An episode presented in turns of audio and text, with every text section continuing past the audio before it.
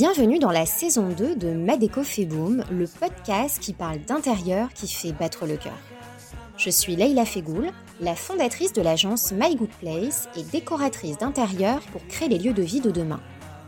À chaque nouvel épisode, je vous partage mes réflexions, conseils pratiques pour faire de vos lieux de vie l'allié de vos énergies.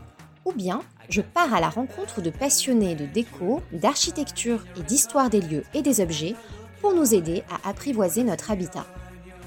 Design, bien-être et durabilité de nos décors dans Ma Déco la déco, c'est avant tout une histoire de cœur.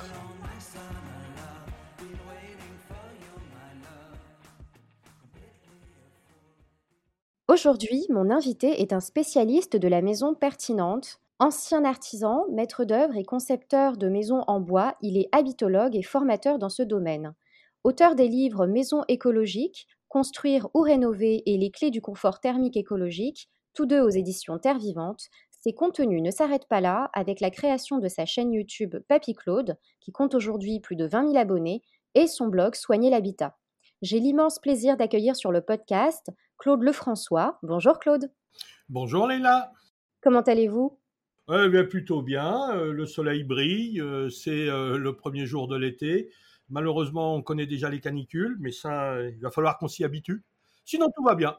Bon, ben c'est parfait. Alors, je vais commencer par vous poser cette première question. Vous multipliez les formats de partage euh, de vos différentes connaissances. Pourquoi faites-vous cela et qu'est-ce qui se joue euh, pour vous à travers ces transmissions? Alors, je fais cela pour euh, déjà mon nom, enfin, en tout cas, mon pseudo sur les réseaux sociaux, Papy Claude, donne une bonne indication je suis obnubilé par les bouleversements climatiques que nous sommes en train de vivre. Euh, là, actuellement, aujourd'hui, chez moi, j'ai euh, des gens qui sont en train de broyer des arbres parce que lorsque j'ai acheté en 2012, donc ça fait 10 ans pile poil, j'avais, euh, je sais pas, une centaine d'arbres, des résineux, enfin diverses essences. Aujourd'hui, 60% sont morts après 4 années de sécheresse. Je suis dans l'Allier et on vit vraiment le bouleversement climatique à fond. Je ne pensais pas vivre ça de mon vivant. Et ayant des petits-enfants, euh, et même si j'en avais pas, euh, ne serait-ce que pour euh, le devenir de la planète et la possibilité pour nos descendants d'y vivre, je ne peux pas rester inactif. Et c'est pour ça que, bien qu'étant retraité, les 67 ans ont largement tapé à l'horloge, je travaille 50, 60, 70 heures et plus par semaine parce que parce que je, c'est peut-être bête, mais je me sens presque investi d'une mission qui est de faire ce que je peux. Et moi, ce que je peux, je le peux dans le bâtiment parce que j'ai une grande expérience là. Et c'est pour ça que il y a six ou sept ans, j'ai monté en tout début ma chaîne YouTube. Et puis après, avec un collègue, on a monté un média communautaire qui s'appelle Bill Green, sur lequel j'ai écrit 150, 160 articles de fond. Après, j'ai euh, collationné quelques-uns de ces articles pour sortir deux livres chez Terre Vivante. Après, je me suis dit que j'étais demandé pour analyser des bâtis et je me disais je peux pas y aller tout seul, c'est pas possible. Il y a trop de besoins, on fait trop n'importe quoi, on, on, dépense des sommes folles, on consomme des ressources inutilement et ces ressources vont manquer aux générations futures. Tout ça en plus génère des, des gaz à effet de serre. Bref, c'est catastrophique comme on s'y prend. Et donc, euh, euh, il fallait absolument développer un réseau de gens en capacité de répondre à des demandes de façon onéreuse, parce qu'il n'y a aucune raison de travailler gratuitement, mais euh, qu'on puisse répondre à des besoins de particuliers. Et euh, bah, tout ça a fait que, de fil en aiguille, euh, il a fallu. J'ai aussi initié, par exemple, le groupe, le groupe Rénovation Pertinente sur Facebook, qui compte aujourd'hui 25 000 membres environ. Euh, un autre qui est construire et rénover, non, qui est, euh, je sais plus, bref, bon, comme vous pouvez voir, je suis un homme qui s'investit. Voilà, on va dire ça comme ça, et je ne me sens pas le droit de lever le pied. Euh, c'est obsessionnel presque et c'est difficile à vivre et à porter, mais bon, euh, voilà, je fais ce que je peux. Mmh. Vous êtes habitologue. De quoi s'agit-il exactement? Est-ce que vous pouvez nous expliquer en quoi ça consiste exactement? Oui, alors le plus simple pour définir ce qu'est l'habitologie et ce qu'est un ou une habitologue, c'est de faire un parallèle avec la médecine euh, du corps humain. Hein. Euh, on peut à un moment donné avoir des symptômes, on se rend compte qu'on ne va pas bien. Alors certains vont opter pour euh, aller voir le pharmacien, en discuter avec des voisins, des voisines, etc., des copains, la belle-sœur. Ah ben tu dois avoir ça, tu devrais prendre ça, etc. Et on va chez le pharmacien et bonjour madame, monsieur le pharmacien, je voudrais ça. On, revient, on prend les médicaments. Il y a finalement assez peu de chances qu'on arrive à un résultat correct. Il y en a d'autres qui vont plus loin, qui disent euh, après une petite douleur euh, dans, la poitrine, euh, oh je dois avoir un souffle au cœur, faut que j'aille voir un cardiologue. Bonjour euh, Madame, Monsieur le cardiologue, est-ce que vous pouvez m'ausculter? Je crois qu'il va falloir m'opérer à, à cœur ouvert dans les trois jours. C'est pas non plus la solution. Et puis il y a les gens plus sensés qui disent ben j'ai un médecin de famille, c'est ce qu'on appelle un généraliste. Il est spécialiste de rien, mais il saura me dire si c'est simple et si c'est pas très grave, eh ben, il saura me prescrire les médicaments qui vont bien. Et puis si c'est plus grave, il saura m'orienter vers le spécialiste qui convient, mais il faut commencer par le généraliste. Et l'habitologue, c'est le généraliste du bâtiment. Sa vocation, c'est sur demande d'un occupant, euh, aller analyser un habitat et faire le point sur euh, la technique euh, constructive ou les techniques constructives qui ont prévalu à son, euh, sa construction, les matériaux qui ont été utilisés, euh, l'entretien qu'il y a eu depuis que ce bâtiment existe. Est-ce qu'il a euh, souffert euh, parce qu'il a eu des défauts d'entretien Est-ce qu'il a souffert parce qu'il a été entretenu de façon inappropriée? Je pense par exemple euh, ben, des crépis ciment, des enduits ciment sur des murs en pierre ou en pisé, par exemple. Ça, c'est totalement inadapté. Euh, Est-ce que on peut aujourd'hui continuer à vivre comme autrefois? Ces bâtis anciens, souvent, ont été édifiés il y a des dizaines, voire centaines d'années. On y vivait selon le confort de l'époque. Euh, aujourd'hui, ben, on veut vivre et c'est normal, euh, de façon beaucoup plus confortable, donc euh, une étanchéité à l'air pour ne pas subir les mouvements d'air de l'extérieur. Euh, on n'a plus non plus des ouvertures dans tous les sens, donc euh, un renouvellement d'air qui ne s'opère plus du tout de la même manière qu'autrefois. On chauffe plus, on prend plus de bains, de douches, on fait la vaisselle, la lessive, etc. Et donc on génère beaucoup de vapeur d'eau et tout ça a des impacts sur le bâti. Les occupants eux-mêmes ont des attentes, des envies et en fait, la, la, fonction, c'est une euh, de mes anciennes clientes qui aujourd'hui fait partie du staff de formation des habitologues et qui est elle-même habitologue, Pascal, qui un jour dans une discussion nous a sorti une phrase qu'on a tout de suite adaptée. En fait, notre métier, c'est de satisfaire le couple habitat-habitant. Que les habitats soient bien dedans, qu'ils soient heureux d'y vivre, que l'ensemble soit salubre, euh, qu'ils y soient dans le confort, que ça soit facile d'entretien, agréable, beau, etc. Et que dans le même temps, la maison, l'habitat ne pâtisse pas de maltraitance qu'on lui ferait subir. Et donc, euh, c'est... Ah, ça semble simple souvent quand on voit, les gens nous disent Oh, c'est pas compliqué, je vais isoler, je vais faire ceci, je vais faire cela. Non, tout ce que l'on fait a des interactions avec le reste. Et donc, c'est extrêmement complexe. Euh, pas, forcément difficile à comprendre, mais complexe dans l'appréhension et l'abord de toutes les interactions qui vont se générer. C'est un peu comme en, matière de médecine, ben on peut prendre un médicament, mais il a souvent des effets secondaires. Donc on en prend un autre qui va soigner les effets secondaires du premier, mais qui va en générer d'autres, etc.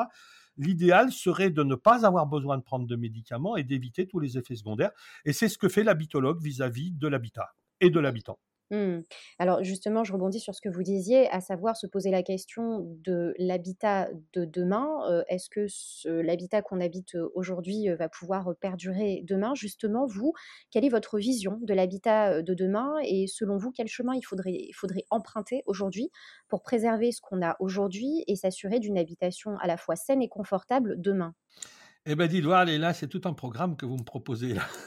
Oui, alors, oui, bien sûr que l'habitat, d'aujourd'hui doit et devra être l'habitat de demain. On sait que les, pardon, les impacts de nos actions, de tout ce que l'on fait, ne sont pas négligeables. Et notamment, par exemple, ça se sait peu, mais construire quelque chose de neuf pour l'amener à un niveau déterminé, l'étude a été faite pour arriver à un niveau BBC, les bâtiments basse consommation.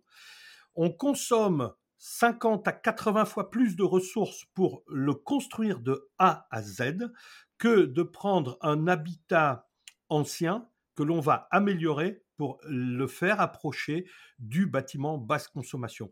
Et lorsque l'on sait qu'on a deux choses qui vont forcément nous limiter en dehors des phénomènes de géopolitique, euh, de santé, euh, de, d'organisation sociétale, etc. Ça, c'est autre chose. Hein. C'est les, tous les piliers du collapse dont que, j'aborde là. Mais en tout cas, en ce qui concerne le bâtiment, on a deux choses qui vont devoir être prises en compte. C'est le fait qu'on va de plus en plus manquer de ressources. Hein. Euh, alors pourquoi manquer de ressources? Parce que euh, si on parle des ressources fossiles, on tape quasi à l'infini dans des réserves totalement finies. Et forcément que si on tape dans un placard en permanence sans qu'il puisse être possible de ramener des choses dedans, ben un jour il est vide. Et notre placard de ressources, petit à petit, il se vide. Et donc on, a l'obligation de consommer raisonnablement et en tout cas de façon euh, contrôler pour être certain qu'il y a une nécessité à le faire et qu'il y a un bénéfice réel. Bénéfice réel pas seulement dans le confort, pas seulement dans la consommation, vraiment à tout niveau. Hein. Et donc ça, c'est la première limite que l'on va rencontrer. La deuxième, c'est que les, les, actions que nous menons ont forcément des impacts, ne serait-ce que parce que euh, on a des émissions de gaz à effet de serre. Chaque fois qu'on met un nouveau produit, un nouveau système, il a fallu le fabriquer. Pour le fabriquer, il a fallu extraire les ressources nécessaires, il a fallu les raffiner, il a fallu les transformer, il a fallu assembler tout ça, il a fallu le transporter, il a fallu l'installer. Et donc tout ça, ce sont des, gaz à effet de serre qui sont émis et qui ne sont pas sans impact. Hein. Et donc après, bien sûr qu'on peut espérer avoir un bénéfice sur ce que l'on a fait en disant bah, on a amélioré, ça ira mieux. Mais est-ce que le bénéfice à l'exploitation va être supérieur au débours lié au fait de réaliser? Ça n'est pas certain. Et donc, il faut absolument qu'on tienne compte de tout ça. Et je crois que chaque fois que c'est possible, il est beaucoup plus vertueux de donner une seconde, une troisième, une quatrième, une cinquième vie à quelque chose, de le transformer, de l'agencer, de l'équiper, de le faire progresser pour arriver vers un niveau de confort bah, actuel, quoi. On n'est pas obligé de vouloir vivre comme au 19e siècle et encore moins comme au Moyen Âge. Mais il faut, chaque fois que c'est possible, s'appuyer sur de l'ancien que l'on va faire évoluer et le faire raisonnablement. C'est-à-dire qu'il faut que nous soyons raisonnables sur les surfaces en jouissance. Je suis effaré de voir des gens acheter d'anciennes fermes euh, qui, euh, avec euh, déjà la partie bâtiment, souvent font 100, 150 mètres carrés habitables. Il y a des annexes et les gens envisagent de d'investir encore plus grand. Et on voit aujourd'hui des couples qui vivent dans 200, 300, 400 mètres carrés. Alors c'est peut-être extrêmement agréable, euh, possible, mais l'hiver, il faut les chauffer. L'été, de plus en plus, les gens veulent climatiser et on en parlera peut-être normalement, on devrait éviter de climatiser. Il faut l'entretenir. Hein. Et donc, est-ce que c'est raisonnable? Je pense que notre premier impact, euh, euh, sur l'environnement est lié à notre habitat, donc la surface en jouissance par individu, les niveaux d'équipement que l'on y met et la distance à laquelle on choisit de s'implanter par rapport aux euh, déplacements contraints, je les appelle comme ça, que sont le lieu où on va aller travailler si on n'est pas en télétravail, les lieux où on va aller faire les courses, euh, emmener les enfants à l'école, aller au club de sport, aller rencontrer les copains, etc., etc. Donc, nos impacts de déplacement sont liés également à, euh, au lieu où on choisit de s'implanter. Donc toutes ces choses-là, pour moi, sont à prendre en compte. Et c'est précisément tout ça que j'essaye, que nous essayons, parce que je suis pas seul, euh, on est aujourd'hui 12 à y œuvrer, on essaie de transmettre ça aux habitologues que nous formons euh, parce que euh, oui, chaque fois qu'on, il faut aller vers la vertu. C'est pas chaque fois qu'on peut. Non, il faut d'abord aller vers la vertu. Alors après, il y a des régions. Moi, j'ai beaucoup œuvré en Haute-Savoie. La Haute-Savoie, c'est un département qui, à la fin de la guerre de 40, comptait 170 000 habitants. Aujourd'hui, j'ai pas regardé les chiffres récemment, récemment mais je pense qu'on dépasse le million d'habitants.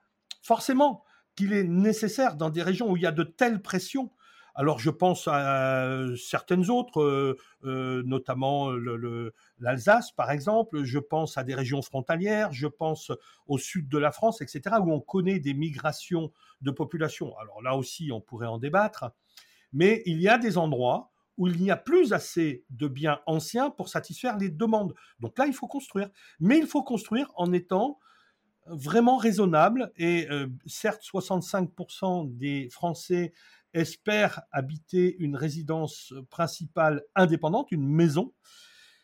Euh, oui, c'est sûrement quelque chose dont tout le monde rêve. Est-ce que c'est raisonnable au niveau environnemental? Probablement pas. Alors, est-ce que pour autant on doit aller vers une concentration comme on a pu le voir dans les villes nouvelles des années 60 Probablement pas non plus mais des petits collectifs, des habitats groupés, etc. Donc euh, après, bien sûr qu'on peut aussi aller plus loin vers une collectivisation. Donc euh, on va faire de l'habitat partagé, c'est encore autre chose. Chacun va devoir trouver la piste qui lui convient, mais il est absolument nécessaire que nous fassions très attention tous autant que nous sommes à ce qui impacte, et euh, je, suis désolé de le constater, mais ma génération, j'ai la soixantaine amplement dépassée, on a vécu des choses où c'était très agréable. Quoi. Euh, euh, chaque fois qu'il y avait une nouvelle invention, on considérait que c'était un progrès, on ne se posait pas les questions des impacts, etc. Et on a évolué vers des choses que beaucoup de, des gens de ma génération ont du mal à abandonner, et tous pour autant son mari de penser au fait que leurs petits enfants vont avoir des conditions de vie qui vont pas forcément être dramatiques. Faut, faut, euh, ça va pas être dramatique la façon dont on va vivre, mais elle sera différente. Ça sera quelque chose d'autre. Et l'homme a toujours, en règle générale, peur de l'inconnu. Et euh, lorsque l'on dit il va falloir qu'on invente de nouveaux modes de vie, de nouveaux arts d'habiter, de construire, d'agencer, de rénover, etc. Euh, ça ne veut pas dire que ça va être moins bien qu'autrefois, ça veut dire que ça va être différent. Et pour qu'il y ait quelque chose de nouveau, il faut que l'ancien meure. Et ça fait peur de voir mourir les anciennes choses. Mais euh, quand je vois que euh, une grande partie des moins de 40 ans, je crois de mémoire 70% ne sont pas allés voter aux dernières députations, je me dis qu'il y a quand même un problème et que ce problème n'est peut-être pas que oh, il devrait aller voter pour rester dans l'ancien système, il faut peut-être aussi qu'on invente toute cette nouvelle société. Et ça n'est pas ma génération qui le fera, c'est la vôtre, Laïla. L'émotion l'emporte parce que c'est trop grave. On peut pas laisser les choses aller comme ça. Mmh. Alors, je rebondis justement sur ce que vous disiez tout à l'heure sur les espaces collectifs. C'est vrai qu'aujourd'hui, on se rend quand même compte que de plus en plus d'espaces collectifs viennent à se développer, tant dans une sphère privée que professionnelle. On pense aux flexi-bureaux, au coworking, etc. Et même puis maintenant, on a même d'ailleurs des, des, des enfin, les colocations ont toujours existé, mais on a maintenant des, espaces communs à vivre qui sont déjà meublés, décorés, où on a juste à poser nos valises. quel est selon vous justement l'avenir de la maison individuelle quand on voit justement tous ces développements qui sont pas forcément toujours initiés par justement cette urgence climatique, mais, mais sans doute aussi? Absolument. Alors, j'ai un, un, un, plus ancien que moi, comme quoi ça existe, architecte, Monsieur Castro. J'adore écouter cet homme-là. J'adore écouter euh, des vieux sages. Euh, je, pense à des, philosophes. Euh, mais bon, voilà, on, va pas, on pas. N'écoute pas assez les philosophes. On n'écoute pas assez les ethnologues. On devrait les écouter beaucoup plus et cesser d'écouter les économistes parce que eux, par contre, ils n'ont rien compris à ce qui va se passer. Hein. mais bon, un économiste, c'est quelqu'un qui va nous expliquer aujourd'hui pourquoi il disait le contraire hier. Euh, mais bon, c'est pas grave, c'est sa vocation, il le fait. Mais donc les, philosophes, les, ethnologues, etc., sont des gens qu'on devrait écouter plus. Et, et, donc, je crois que, par exemple, ce que dit Castro, il dit on a fait des, des lotissements en zone périurbaine où chacun a eu ses 700, 800, 1000 mètres carrés, euh, un peu moins, un peu plus, ça dépendait des zones, ça dépendait des moyens. Et chacun a fait sa petite maison là-dessus.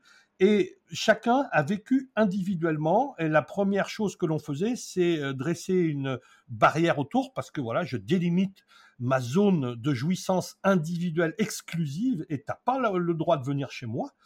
Eh bien, il va et, et, ça, ça fait des zones qui sont mortes. On se balade dans ces lotissements, c'est mort. Euh, même aujourd'hui, les gens ont peur de laisser leurs enfants aller faire du vélo dans la rue parce qu'ils ont peur qu'ils se fassent écraser. C'est d'ailleurs pour ça qu'eux-mêmes achètent une voiture pour emmener les enfants à l'école, etc. C'est-à-dire, et on est sans arrêt en train de nourrir nos propres problèmes. Euh, on creuse notre tombe nous-mêmes, on scie les branches sur lesquelles on est assis. C'est fou. Mais bon, c'est comme ça.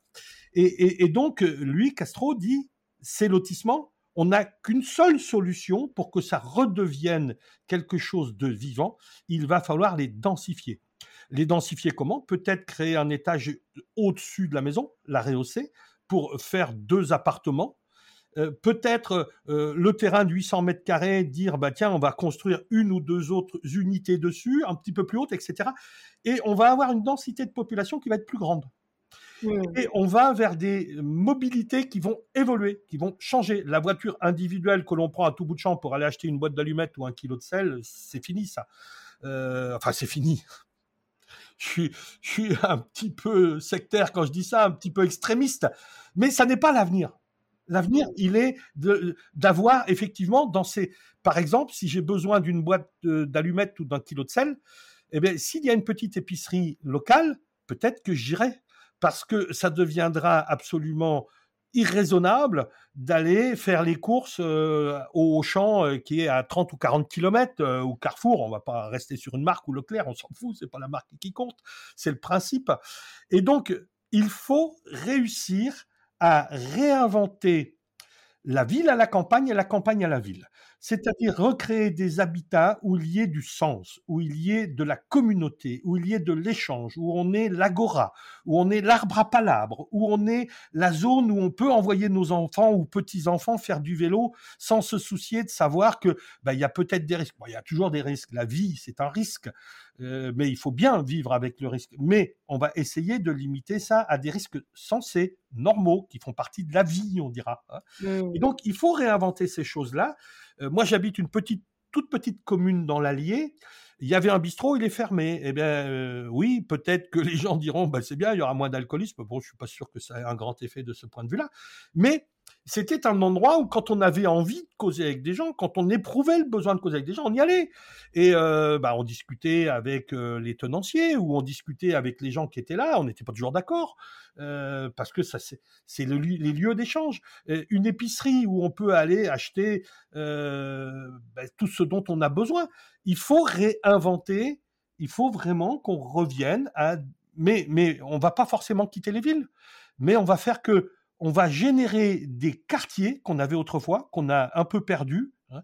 Euh, moi, je travaille beaucoup avec un collègue qui est sur Paris et je me suis rendu compte en allant sur Paris qu'il y a vachement plus de magasins de proximité que nous dans nos campagnes, quoi. Ou même dans les villes de province, euh, il y a les, les, commerces de quartier. Et euh, quand je vais avec mon collègue Geoffrey, eh ben, on, on discute avec le boulanger, on va boire un café, on discute avec le bistrotier du coin, etc. Et finalement, je me dis, mais notre vie à la campagne, sous certains aspects, est moins écologique que la vie dans des hyper concentrations comme Paris, par exemple. Bon, après, sous d'autres aspects, ouais, c'est vrai que quand je regarde les arbres qu'il y a autour de moi, même si j'en ai beaucoup qui sont morts, quand je vais faire un tour sur mon jardin, voir mon potager le matin et, et j'ai ramassé ce matin ma première tomate et ma première courgette, Bon, c'est quand même une petite jouissance, quoi. c'est pas mal. Hein voilà, ça, je pense pas qu'à Paris on puisse beaucoup le faire, encore que. Mais donc, il faut vraiment, les qu'on invente, qu'on réinvente, et très honnêtement, les ethnologues, les philosophes, les urbanistes ont beaucoup à nous donner, à comprendre, et on a à regarder aussi d'autres peuplades, comment ces gens-là vivent. Euh, on a inventé, nous, des choses où on est allé, 68 euh, c'était très bien, euh, il fallait interdire d'interdire et l'individu était ce qui primait sur tout le reste, sauf qu'on est passé de l'individu à l'individualisme. Et ça, c'est dommage. Il faut retrouver un peu de collectivisme. Je ne dis pas qu'on va tous vivre en communauté, non, mais on va échanger. Mmh. Alors j'aimerais revenir sur ce que vous disiez tout à l'heure sur l'ancien bâti. vous parliez, donc de ce de ce cercle, vertueux qu'il faudrait, reconstruire et repartir, dedans dans cette dynamique vertueuse avec, la réutilisation de l'ancien bâti. Est-ce qu'il y a des limites justement à cette réutilisation, des anciens bâtis, à cette rénovation? c'est comme, c'est comme un un être vivant, un être humain finalement, peut-être qu'à un certain moment, il n'y a malheureusement plus rien à faire. Qu'est-ce que vous en pensez? Alors je vais sortir du, côté bâtiment pour aller vers le côté sociologique. Et donc, euh, en fait, un bâtiment, on peut pratiquement toujours en faire quelque chose. Alors bon, il est certain que quand on arrive dans une maison ancienne où le toit est effondré, euh, les planchers sont effondrés, il y a un mur sur deux qui est effondré, bon, à un moment donné, il faut peut-être être sage et dire, ouais, finalement, on va en faire une carrière de cette ancienne maison, on va récupérer ce qu'on peut pour faire autre chose avec. Mais dans l'immense majorité des cas, ça n'est pas ça. Et euh, c'est plus, à un moment donné, qu'est-ce qu'on a créé comme système de vie. Je pense notamment à certaines euh, concentrations euh, urbaines, ce qu'on a appelé des villes nouvelles, etc. On a créé ce qui devient de plus en plus des ghettos. Et c'est plus, pour moi, l'évolution doit plus se faire en pensant sociologiquement. Qu'est-ce qu'il est possible de faire pour retrouver une vie qui soit décente, qui soit correcte, qui soit attrayante pour les occupants? Et l'habitat, on arrivera à le faire, euh, à l'adapter, ça on arrivera. Mais il est certain qu'il faut absolument se considérer que il y a un couple indissociable qu'est l'habitat l'habitant. Et il ne faut plus que nous raisonnions comme étant simplement une approche liée à l'habitat, parce que là, on devient des techniciens, on fait venir des architectes, on fait venir des ingénieurs, on fait venir des, spécialistes des structures, etc., qui nous disent, bah, là, tu peux faire ça, mais là, tu peux pas, ça va pas le porter, ou si tu veux le faire, faut que tu renforces, etc. On devient des techniciens de la construction. Or, on a trop oublié qu'un habitat, c'est fait pour être habité, et qu'un habitant, c'est doué de capacité de ressenti. Et donc c'est ça qu'il faut qu'on réinvente, mmh. le ressenti, le bonheur de vivre quelque part et ensemble. Euh, alors ouais, ça fait, euh, tiens, le papy là, il délire un peu. Et non, et non, la vie, elle peut être belle. J'ai fait plein de trucs dans ma vie. Euh, et en l'occurrence, j'ai accompagné ce qu'on appelle un camp hors frontières. On était allé en Roumanie après la chute de Ceausescu, etc. Donc c'était dans le cadre d'une aumônerie de l'enseignement public dans une ville de province. Donc bon, plutôt euh, des, des, ados qui étaient bon chic, bon genre, on dira quoi. Et je me souviens d'un Philippe qui, lorsqu'on est revenu, quand on, revient, donc on, on fait une fête où on explique aux gens ce qu'on est allé voir. Et Philippe disait c'est marrant parce qu'ils sont pauvres, on ressent qu'ils sont pauvres, mais ils n'ont pas l'air malheureux. C'est ça qui est important. Mmh. Avoir l'air heureux et, l'être, parce que faire que l'avoir l'être, c'est pas bien. Il faut être heureux. Hein.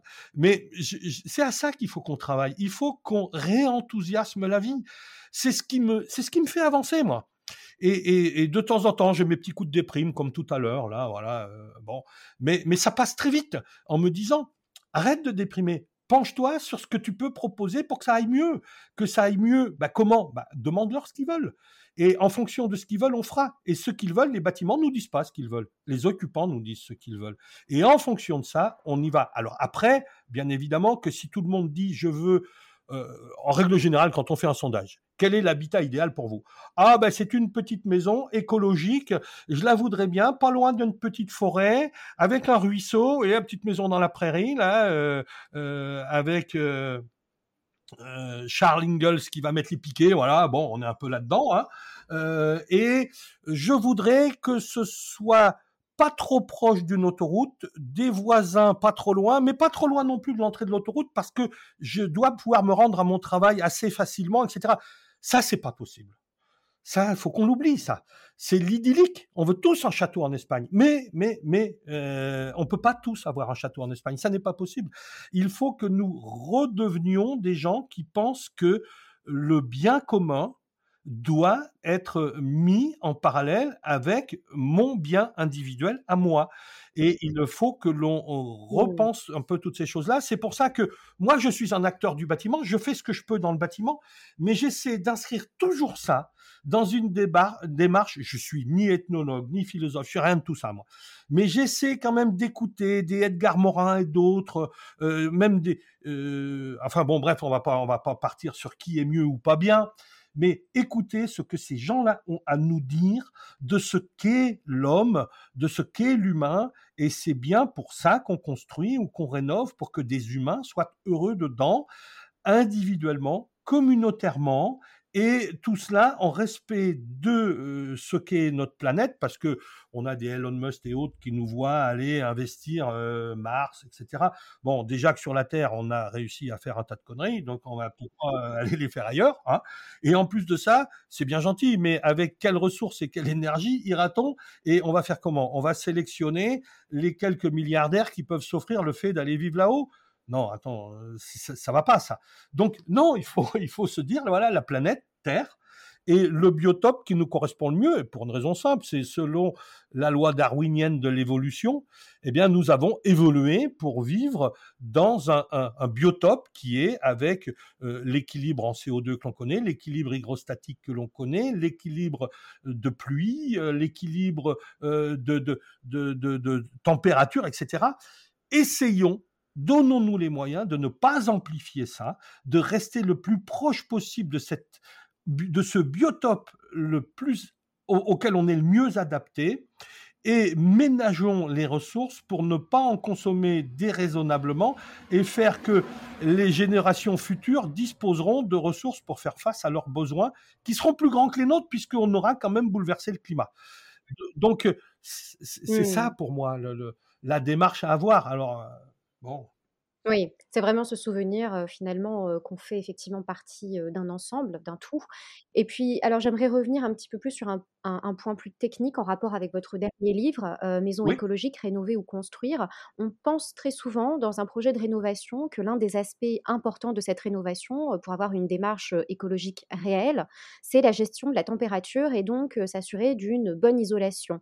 Est-ce que dans les faits, c'est vrai ça? Non. Alors non, oui, en partie. La température, en fait, c'est un moyen de compenser des défauts de réalisation que l'on a mal menés ailleurs. Je vais vous donner un exemple pour la température. Ceux qui sont allés faire du ski savent de quoi je vais parler, enfin, vont comprendre ce que je veux dire. On peut faire du ski sur euh, des glaciers à 2000-2500 mètres d'altitude par moins 5 et euh, on va boire un, vin chaud ou un thé, ou enfin selon ce que l'on aime. On va se mettre en terrasse. On peut même quitter la doudoune par moins 5, on est bien. Et on redescend dans la vallée, on redescend à la station qui est à 1000 mètres. Et là, il fait plus 5. Par contre, il y a du brouillard, alors que là-haut, on était en plein soleil. Et à plus 5 dans le brouillard, il bah, faut remettre la doudoune, le bonnet, les gants et tout ce qui s'ensuit parce qu'on a froid. Et donc, on voit bien qu'on était dans le confort, sans le bonnet, sans la doudoune et sans les gants, là-haut, en plein soleil, dans un air euh, vraiment sec, etc., et avec un rayonnement lumineux intéressant, un apport d'infrarouge, etc., on captait, on échangeait, on est bien. Et on redescend, il fait, plus 10 il fait 10 degrés de plus et on a froid. Donc, c'est bien que la température n'a pas apporté le confort qu'on nous laisse espérer. Donc, on fait ce qui est primordial pour le confort, c'est les échanges que nous avons avec notre environnement. Et la première source de confort, c'est l'humidité relative. Et donc, j'ai bien pris soin de préciser que dans la station, on avait du brouillard, donc une humidité relative très élevée, et que ça, c'est une source d'inconfort. Eh bien, dans une maison, l'humidité relative idéale se situe. Chacun a un ressenti, donc c'est plus une approche que l'on peut en faire qu'une règle absolue. C'est pas, c'est pas une équation. Hein. Et, et, donc, c'est vers 55% d'humidité relative on va dire plus largement entre 45 et 65. En dessous, on a la pépille, on va avoir les lèvres qui vont, qui vont gercer. En altitude, par exemple, ben, on a notre stick à lèvres parce qu'autrement, on a des gerçures aux lèvres. Hein. Et au-delà de 65%, on ressent de la moiteur, on est dans l'inconfort. Donc le niveau, le premier ressenti de confort, c'est l'humidité relative. Et l'humidité relative, elle dépend de deux choses. De combien j'ai d'eau en valeur absolue dans de l'air, alors, sans être très technique, parce que ce n'est pas le but du jeu, les gens ne savent pas ce qu'est l'humidité relative. Alors, je vais donner deux bases qui vont permettre de le comprendre. On parle de grammes d'eau par kilo d'air. Un kilo d'air, on ne sait pas ce que ça représente. Par contre, on a tous vu un lave-linge, un lave-vaisselle, un sèche-linge. Vous prenez deux de ces appareils-là. Vous les mettez côte à côte en un endroit. Si vous les enlevez, le volume d'air qui va remplacer vos deux appareils, c'est peu ou prou un kilo d'air. Pour se donner l'idée de ce qu'est un kilo d'air. Et les grammes d'air, on prend une cuillère à café, on met de l'eau dedans, on a 3,5 grammes d'eau. Mmh. Eh bien, à 19 degrés, donc la température légale en France, ce kilo d'air sera à 55% d'humidité relative, c'est-à-dire proche de l'idéal pour le commun des mortels, avec 7 grammes d'eau par kilo d'air. Vous voyez, c'est très peu. C'est deux cuillères à café transformée, ce n'est plus de l'eau liquide, mais c'est de l'eau vapeur, hein, elle s'est transformée, dans l'équivalent de, de lave-linge. Mmh.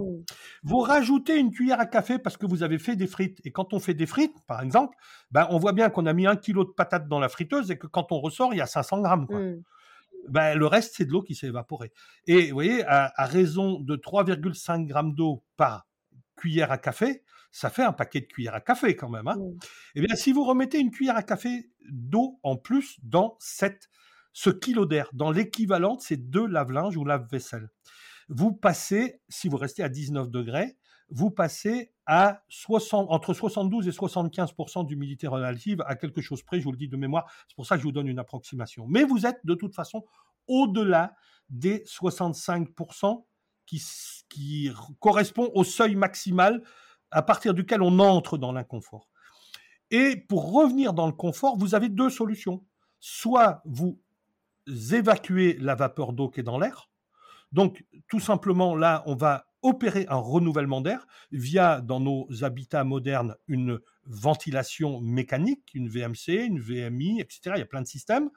On renouvelle l'air et à ce moment-là, on va faire baisser la teneur en eau, la teneur absolue en eau, alors, euh, je sais que les gens me disent, ouais, mais si tu prends de l'air à l'extérieur, euh, qu'il est à 5 degrés et qu'il y a le brouillard, tu as 95% d'humidité relative dehors. Oui, mais comme il est très froid, puisque c'est la deuxième source d'influence sur l'humidité relative, c'est la température de l'air. En fait, cette eau extérieure, air extérieur l'hiver à 5 degrés avec du brouillard et 90% d'humidité relative ne contient que environ 3 grammes d'eau par kilo d'air, c'est-à-dire infiniment moins. Et si je le mélange avec mon air qui est trop mouillé, ben forcément, je vais rééquilibrer et je vais revenir dans les 55% d'humidité relative. Mmh. Mais comme plein de gens disent, dans l'habitat ancien, c'est pas la peine, etc. Il n'y a jamais eu de VMC, etc. Bah oui, mais les gens vivaient comme au 19e siècle. Hein. Donc si on veut vivre comme au 19e, siècle, ok, banco, hein, pas de toilette, pas de, pas de bain, euh, on fait la lessive au lavoir, euh, etc. Donc euh, on, on, fait la cuisine sur la marmite, dans la marmite sur le feu avec le, le, conduit cheminée qui évacue également toutes les calories. Donc on peut plus vivre comme ça, on ne veut plus vivre comme ça. Eh bien, euh, à ce moment-là, souvent, on nous a dit, bah, c'est pas grave, tu augmentes la température. Sauf que là où un simple renouvellement d'air aurait permis de revenir à 55% d'humidité relative, si je maintiens mes trois cuillères à café d'eau dans l'équivalent de mes deux lave-linges, et que j'ai 72 à 75% d'humidité relative, pour revenir à 55%, cet air qui est, qui est et à 19 degrés, pour revenir à 55% d'humidité relative, il faut que je le chauffe aux environs de 23 degrés, 4 degrés de plus. Et là, on nous dit, tu vois que la température, elle, elle t'apporte du confort. Non, c'est simplement si on avait mis une petite VMC qui avait renouvelé l'air, ça aurait coûté infiniment moins cher que tout ce système de chauffage qui va consommer infiniment plus et ça apporterait plus de confort. Donc, voyez, les, les, pistes ne sont pas ce qu'on croit qu'elles sont. Alors, mon tout, tout, tout dernier bouquin, en fait, euh, Construire ou rénover, c'est le premier. Le tout dernier me semble plus important que le premier. C'est les clés du confort thermique écologique où j'explique, mais vraiment très en détail, là, ce que je vous ai fait en résumé en trois minutes, c'est des pages, hein, mais j'explique que le, le, le critère numéro un de confort, c'est l'humidité relative. Le critère numéro deux, c'est qu'il n'y ait pas de courant d'air dans l'habitat. Le critère, donc on fasse une étanchéité au vent. Le critère numéro 3, c'est qu'on ait un échange par rayonnement. Peu de gens savent comment on perd notre chaleur corporelle. 60% de notre chaleur corporelle est perdue par émission de rayonnement. C'est-à-dire que nous sommes des êtres à sang chaud, nous émettons du rayonnement qui part vers d'autres éléments, les murs, les équipements, etc., euh, euh, l'ameublement, qui captent notre rayonnement qu'on lui envoie, puisque eux bah, sont inertes, hein, ils n'émettent rien, et ils nous en renvoient un tout petit peu, mais infiniment moins, et donc nous leur en envoyons plus que nous n'en récupérons d'eux. Et donc il faudrait tendre vers un chauffage par rayonnement, donc travailler sur la qualité des parois extérieures, faire attention à la diffusivité, à l'effusivité, qui sont des notions absolument jamais abordées, qui ont trait à la le parement que l'on va mettre, hein. des parementaires, des parements en bois, etc. Tout ça permet d'avoir des échanges qui, qui, nous, qui nous amènent à un ressenti important. Il y a un, enfin, beaucoup ont cherché dans les années 70 et un monsieur Fanger ou Fanger, je ne sais jamais comment on dit, F-A-N-G-E-R, pour ceux qui veulent chercher, a beaucoup travaillé sur ce sujet. Et il a mené une expérience qui consiste à avoir créé ce qu'on appelle une chambre climatique, donc on peut chauffer l'air, ou chauffer les murs, ou chauffer les deux. Et il a mis dans cette pièce climatique des gens dans de l'air chaud, avec des parois froides, en petite tenue. Et il leur a demandé à la sortie quel est votre ressenti? Tous unanimement ont dit on a eu froid. Et il a pris les mêmes cobayes ou d'autres, ça je ne sais pas, mais les a mis dans cette chambre climatique après avoir remplacé de l'air froid, chaud par de l'air froid. Donc ils étaient dans de l'air froid, mais par contre les parois étaient chaudes. Et unanimement, tous les gens ont dit nous étions dans le confort. Ce qui prouve vraiment de façon certaine et imparable que ça n'est pas la température de l'air qui compte, ce sont les éléments qui nous entourent et à comment on peut échanger avec eux. Mmh. Et ça, c'est quelque chose qui est absolument pas abordé. Euh, on, nous dit sans arrêt, voilà, faut une certaine épaisseur d'isolation, faut un certain lambda, on multiplie par une épaisseur, ça nous permet d'atteindre un R, mmh. et vous verrez, on sera dans la vertu. Ça fait 25 ans qu'on nous fait faire des, excusez, mais des bêtises, quoi, pour pas dire des conneries. Euh, c'est totalement inutile. Moi, alors, c'est difficile. J'aime pas quand je dis moi, mais parce que c'est se mettre en avant. Mais bon, de temps en temps, quand même, on a fait des choses. Moi, j'ai expérimenté. Euh, j'ai expérimenté une maison euh, isolée avec de la laine de roche. Donc, on avait 10 euh, cm en mur et 20 cm en toiture. Donc, on n'a pas quelque chose de transcendant. En 1998, je l'avais fait de façon très bien. On avait l'étanchéité à l'air, on avait veillé au parement, on, veillait également donc euh, à, euh, l'humidité relative, etc. Eh bien, cette maison-là, en 1998, hein, elle consommait, et elle consomme toujours, 38 kWh par mètre carré habitable à l'année pour la maintenir au chaud. Quand la RT 2012 nous disait il faudrait essayer d'être en dessous de 60 et tous les gens nous disaient ah c'est extrêmement compliqué. Non, ça n'est pas compliqué. En 2006, j'en ai fait deux euh, bois toujours, parce que moi j'étais dans bois avec 145 mm de watts de cellulose projetée humide en mur et 280 euh, mm en toiture. Et pour autant, les propriétaires n'avaient pas voulu de VMC, donc ils seraient encore plus dans le confort. Eh bien, cette maison, elle est sur mon site. Elle, elle a fait l'objet d'un reportage dans la maison bois. Mmh et à 24 kWh mètre carré habitable à l'année, des choses qu'aujourd'hui même la RE 2020 nous dit oh ça serait bien qu'on tente vers ça. Mais enfin on, a su le faire euh, avec des peu de choses finalement. Donc il faut aller vers la vous, vertu. Vous parlez euh, de notion d'isolation pertinente. Qu'est-ce que qu'est-ce que vous, vous, voulez dire par là? C'est un mot que vous utilisez très souvent, pertinent. J'ai même entendu dans une interview que c'était l'un de vos mots préférés. Oui. Alors parce que pertinent n'est pas quantifiable le problème que l'on a dans nos sociétés modernes, on veut tout mettre sur des tableurs. On remplit des cases, hein, hein, et à la sortie, ça nous crache un résultat. Sauf que, eh ben, déjà, on ne peut pas mettre des hommes dans des tableurs, même s'il y a des gens qui nous disent que l'intelligence artificielle, l'homme augmenté sera parfait, etc. pour le moment, moi, je trouve qu'il est déjà pas si mal comme il est. Euh, donc, euh, ça me va pas tout à fait ces idées d'avoir des, des, pastilles branchées dans mon cerveau. Non, non, je suis pas, je suis pas fan. Mais, mais euh, donc, euh, le fait de dire il faut atteindre une performance déterminée, ça veut dire que déjà, arbitrairement, quelqu'un a, a décidé que c'était ça la performance idéale. C'est donc sorti de son chapeau à lui. On ne sait pas d'où ça sort, mais c'est sorti de son chapeau. Et là, d'un coup, on est tous au garde à vous en disant il faut qu'on atteigne ce résultat-là. Alors qu'en fait, ce qui est pertinent, justement n'est pas définissable, est évolutif, et comme nous sommes tous avec des ressentis différents, on, nous avons tous des besoins différents. Faut pas cracher, faut, faut pas jeter, pardon, jeter la pierre à quelqu'un qui dit, moi, je ne sais être bien qu'à 22 degrés. Je suis allé analyser la maison d'un cousin qui veut rénover, sa compagne, donc je ne le savais pas, euh, a eu des problèmes de santé, en dessous de 22 degrés, elle, commence à avoir des tremblements qui se déclenchent. Bah, bien évidemment qu'il lui faut 22 degrés. Voilà, bon, voilà, c'est comme ça. Donc euh, elle sort de, la, du ressenti classique, mais c'est le sien. Donc, bah, ok, respectons-le. Et donc là, effectivement, pour pour arriver à 22 degrés sans que ça coûte trop cher, il faudra isoler plus. Mais sinon, il faut aller vers du ressenti de confort et ne jamais oublier que chaque fois que l'on met un centimètre d'isolant, il corrige la fuite initiale avant qu'on l'ait mis en œuvre. Donc la fuite résiduelle, puisqu'il a une certaine performance, sera moindre. Donc le centimètre qu'on va mettre après, qui est exactement le même que celui qu'on a mis avant, aura une influence moindre. Jusqu'à un moment où on a, selon la loi de Pareto, moi j'adore cette loi de Pareto, qui dit que dans l'idéal, il faudrait résoudre 80% d'un problème déterminé avec 20% de ce qui permettrait de le résoudre en totalité.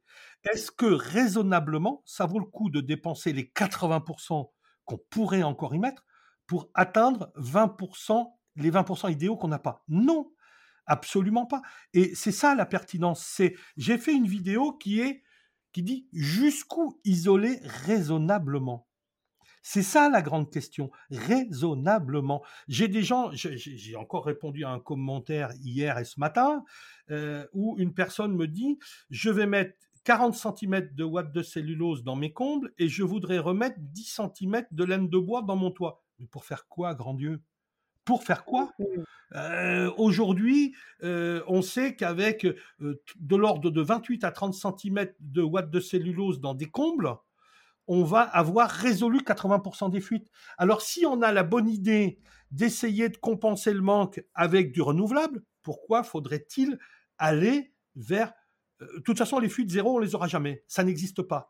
Donc il faudra toujours qu'on compense par quelque chose. Et peut-être tout simplement par la captation d'un rayonnement solaire. Mais là encore, on est obnubilé par le froid et l'hiver. Et on nous dimensionne nos maisons avec des surfaces minimales de vitrage orientées sud. Et l'été, on nous dit, mais elles sont invivables. Bien évidemment qu'elles sont invivables. On a fait la connerie de... Euh, on est fou, hein On sait que le défi du futur, ça va être de rester au frais l'été et pas de chauffer l'hiver, même si de temps en temps, il faudra quand même y, sacrifier. Mais le défi du futur, c'est pas l'hiver, c'est l'été. Et on est encore à se, à réfléchir sur comment on pourrait dimensionner, quantifier les besoins par rapport à des situations d'il y a 40 ans qu'on ne revivra pas, ou pas avant 150 ou 200 ans. Ça n'a aucun sens. C'est ça la pertinence, c'est aller vers ce qui est précisément pertinent, et, et qu'on peut pas définir. On peut dire simplement, bah c'est le bon sens paysan, c'est c'est la logique, euh, voilà, c'est c'est toutes ces choses-là. Mmh. Alors vous, dans votre dernier livre, vous parlez effectivement de confort au sein d'une habitation. C'est vrai que finalement, c'est un terme qui peut être très subjectif hein, en fonction des personnes. Oui. Aujourd'hui, comment est-ce qu'on peut faire justement pour trouver cet équilibre entre un confort qui serait essentiel et basique pour n'importe quel habitant euh, et puis des envies euh, plutôt personnelles? Est-ce qu'on peut toujours quand même envisager que des lieux de vie soient à la fois euh, durables, confortables, mais aussi désirables? Est-ce que c'est encore possible selon vous? Oui, totalement possible. On va, on va se baser sur les quelques critères principaux. Le critère numéro un, c'est l'humidité relative. Donc cette humidité relative, on sait que certains vont moins y être sensibles que d'autres, mais on peut, par exemple, avec une VMC simple flux, ça fait parfaitement le boulot, ça coûte 3 francs 6 sous, ça ne tombe jamais en panne, et ça, c'est absolument extraordinaire. Et ça fait vraiment le boulot, hein. Et ça coûte pas cher à l'exploitation. Justement, dans mon bouquin, dans, dans mes articles sur mon blog, etc., j'ai expliqué toutes ces choses-là. Et moi, j'aime bien démontrer. Souvent, euh, bah oui, je, source énormément dans mes articles. Par exemple, sur un bouquin, c'est plus difficile de sourcer, mais, mais mes articles sont énormément sourcés. C'est pas rare que j'écrive un article. Alors, je sais pas écrire des articles courts, mais je fais des articles de 6, 7, 8 pages ben, on peut avoir jusqu'à 10, 15 liens extérieurs. Pardon. Donc, euh, oui, le renouvellement d'air va nous permettre, avec une VMC simple flux, j'ai fait les calculs du coût d'installation, d'exploitation, de la pertinence des systèmes, et moi, je suis arrivé au constat que ce sont les VMC simple flux, les petits, les petits systèmes faciles à installer, particulièrement dans l'ancien, qui me semblent être les plus pertinents. Après, je peux me tromper, hein. c'est pour ça que je suis prudent. Je, dis je, qui me semble. Mais j'ai mis les calculs, j'ai, tout mis. Hein. Euh, donc, on va commencer par ça. Euh, ensuite, on va faire une étanchéité au vent la meilleure possible, c'est-à-dire qu'on sait que la plupart des fuites se situent dans les liaisons des éléments entre eux, liaison euh, mur-toit. Liaison menuiserie mur, etc. Donc on va faire très attention à ces choses-là.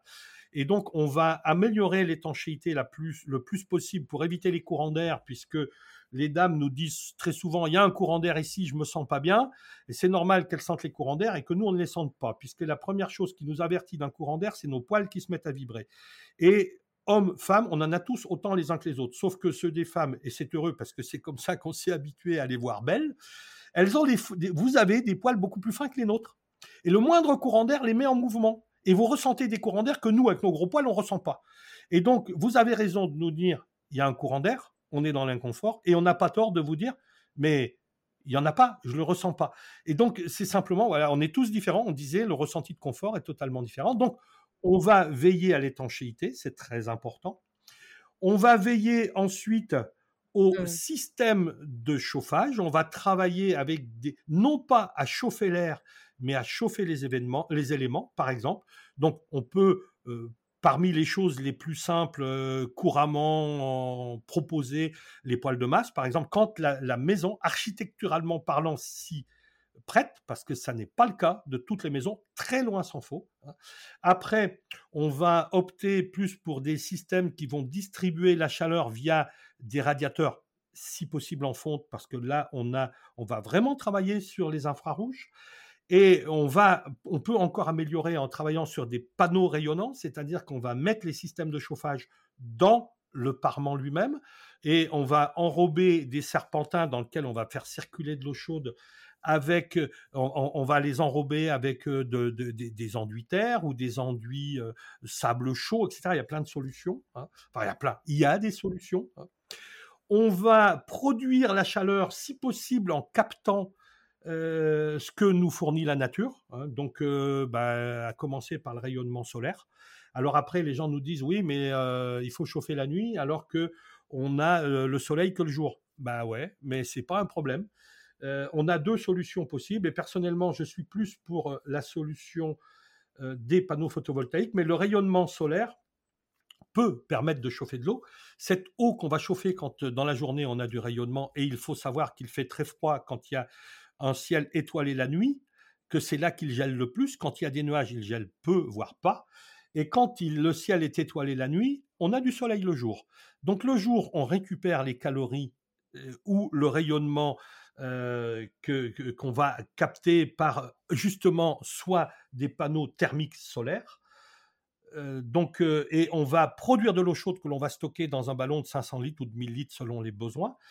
Et autrement, on peut aussi travailler avec du photovoltaïque, ce que je préfère très nettement parce que l'été, quand on n'a pas besoin de produire du chauffage, notre photovoltaïque continue à tourner et on a toujours des lessives à faire, on a toujours la cuisine à faire, on aura de plus en plus peut-être des véhicules électriques à charger, etc. Donc on peut récupérer cette électricité-là. Et l'hiver, eh bien, l'électricité produite par le photovoltaïque via une résistance et donc l'effet Joule, on chauffe l'eau qui est dans le réservoir et la nuit, on puise la chaleur dans ce réservoir. Ça fonctionne extrêmement bien. Euh, je vous parlais de cette maison euh, que j'ai faite en 2006, de ces maisons, puisqu'il y en avait deux, qui sont à 26 kWh mètre carré habitable à l'année eh bien, elles sont basées sur ce principe d'un réservoir d'eau chaude dans lequel on puise dans la journée. Donc, euh, dans la nuit, pardon. Donc, voyez, on a des solutions. Alors, elles sont assez disruptives, elles sont mmh. assez peu utilisé, voire proposé, parce qu'aujourd'hui, on préfère nous vendre des pompes à chaleur alimentées par euh, des systèmes, euh, entre autres, euh, de centrales nucléaires et autres, et on va pas faire ici le procès du nucléaire ou pas, mais on sait qu'aujourd'hui, 50% de nos centrales sont en rade, soit parce qu'on est en train d'y faire un entretien normal, soit pour pas mal d'entre elles parce qu'elles sont avec des défauts de conception. Et aujourd'hui, euh, on n'a plus le droit. Hein. Le gendarme du nucléaire a dit stop, faut arrêter, faut regarder ce qui s'y passe. Et avant un, deux, trois ans, on pourra peut-être pas les remettre en route, si on peut les remettre en route. Donc un jour ou l'autre, on va manquer d'électricité, c'est inévitable, on va connaître des blackouts. On a plein de solutions et c'est précisément ce que nos habitologues ont appris et aujourd'hui, on en a une dizaine qui sont opérationnels et on a presque 120 élèves et on espère d'ici la fin de l'année en avoir 40, euh, 50 qui seront opérationnels pour que très rapidement le plus rapidement possible à des points pas trop éloignés, d'où que ce soit qu'on ait un besoin sur le territoire, on puisse trouver un habitologue. Et donc cet habitologue, oui, c'est un coût, c'est une, c'est un investissement. Il faut le prendre comme ça parce que là, j'ai commencé à, préparer un article.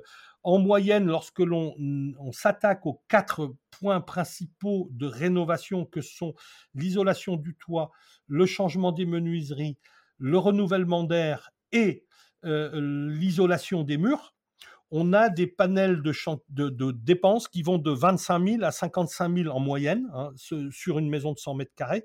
Et l'investissement pour ce type de maison, c'est 840 euros. Mais 840 euros pour être sûr de ne pas se tromper et de faire les bons choix et d'être bien accompagné, en règle générale, et c'est même pas en règle générale, on a toujours constaté que cet investissement permettait de faire énormément d'économies par la suite. Et donc ça, c'est ma fierté d'avoir initié ça, de proposer ce service-là. Donc on peut, mais il faut se faire accompagner. Ça n'est pas, c'est comme euh, penser qu'on peut diagnostiquer nos propres maux et euh, ne pas aller voir le médecin généraliste. En règle générale, ça finit pas bien. Mmh.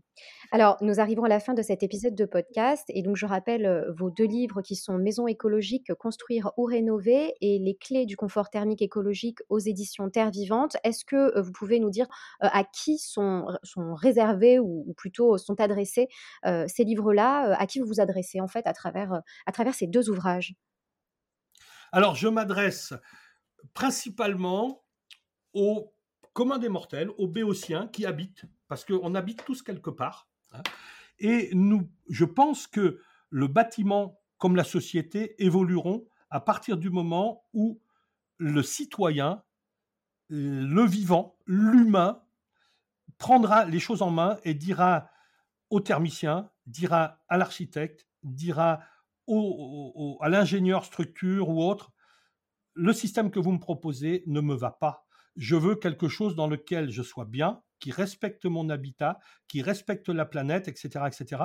Donc, ça s'adresse à eux et ça s'adresse aussi aux, professionnels qui, peut-être là, vont trouver des pistes pour orienter ou accompagner leurs clients parce qu'on a de plus en plus de d'incompréhension entre les particuliers qui veulent quelque chose et ce qui leur est proposé par des gens à qui on a enseigné ça. C'est normal, les gens qui aujourd'hui forment sont ceux qui ont eux-mêmes été les professionnels en, en, intervention il y a 20, 30 ou 40 ans. Donc ils continuent à former les gens sur leurs propres croyances, alors qu'il faut anticiper. Et moi, je crois que j'ai fait œuvre d'anticipation. Mmh. Merci infiniment, Claude. J'ai été absolument ravie de vous avoir sur le podcast. Quant à nous, nous nous retrouvons euh, dans les prochains épisodes de Madeco fait boom, seul à mon micro ou aux côtés d'un invité expert euh, dans son domaine, comme Claude aujourd'hui, toujours autour euh, de l'habitat beau, bon et durable. Et pour ne manquer aucun épisode, abonnez-vous au podcast sur votre plateforme d'écoute préférée. Il ne me reste plus qu'à vous souhaiter de créer un intérieur qui fait battre votre cœur. Merci Leïla de m'avoir interviewé. Avec grand plaisir. Au revoir. Au revoir.